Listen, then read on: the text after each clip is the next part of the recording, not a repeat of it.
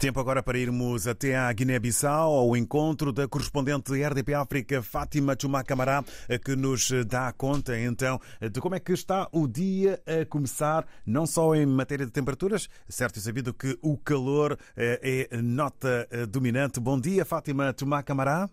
Bom dia, David. Bom dia, ouvintes da RDP África. Respondo a partir da capital guineense, Bissau, com máxima prevista para 34 graus centígrados e mínima de 24. Também, só para recordar aqui da visita do Presidente da República da Guiné-Bissau, Umaru Sissoko Embalo, à República de Djibouti, em que as partes manifestaram o interesse de reforçar a cooperação entre os dois eh, países. Também no campo político, o Partido uh, Movimento da Alternância Democrática, MADEM G15, uh, decidiu, portanto, retirar a confiança política a um dos seus dirigentes, neste caso, Sangi Fati. Ele é que é coordenador uh, do Movimento para a Alternância Democrática para o setor autónomo de Bissau.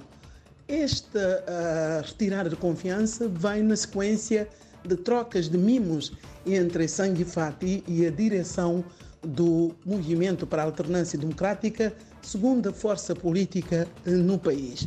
Ao ponto do partido, também se solicitou uh, Sanji Fati demitir das suas uh, funções.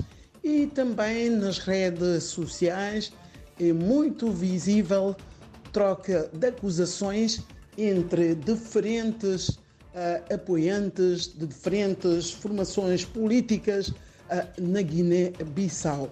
Para muitos, os atentos uh, também criticam esta situação porque é, segundo analistas, segundo as pessoas muito atentas à política da Guiné-Bissau, nos últimos uh, dias tem-se notado uma política de baixo nível a nível dos apoiantes de diferentes formações políticas na Guiné-Bissau.